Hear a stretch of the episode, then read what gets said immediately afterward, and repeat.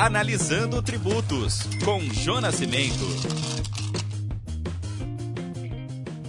Olá, o nosso podcast hoje no Portal Contábeis vai falar sobre o fim do aumento de ICMS no Estado de São Paulo, aprovado pelo pacote fiscal em 2020. Atenção fiscal em empresas de São Paulo. Prepare-se para o fim do aumento de ICMS a partir de 2023 em São Paulo. Está em vigor desde janeiro de 2021 o complemento de alíquota de ICMS de 1,3 e 2,4. Esse complemento de alíquota de ICMS foi aprovado pelo Decreto 65-253 de 2020 e faz parte do pacote de fiscal do Estado de São Paulo.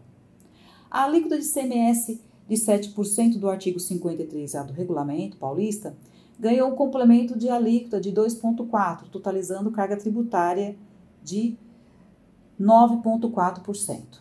Já a alíquota de CMS de 12% do artigo 54 ganhou o complemento de 1,3%, totalizando carga tributária de 13,3%, exceto para transporte e medicamentos genéricos. A alíquota de veículos novos, a princípio, ganhou o complemento de 1,3%, que valeu até 31 de março de 2021, mas desde 1 de abril de 2021 o complemento passou para 2,5%, totalizando carga tributária de 14,5%. Portanto, se você é contribuinte do ICMS em São Paulo e comercializa mercadorias relacionadas nos artigos 53A e 54, deve ficar atento para não pagar ICMS a mais a partir de 2023.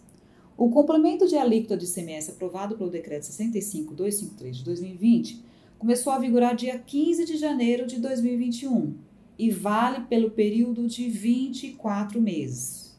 O que significa dizer que os contribuintes precisam atualizar o seu sistema, os seus parâmetros, para não pagar ICMS a mais a partir de 2023. João Nascimento para o Portal Contábeis, alertando você sobre o fim do aumento de ICMS aprovado pelo pacote de ajuste fiscal no Estado de São Paulo a partir de 2023.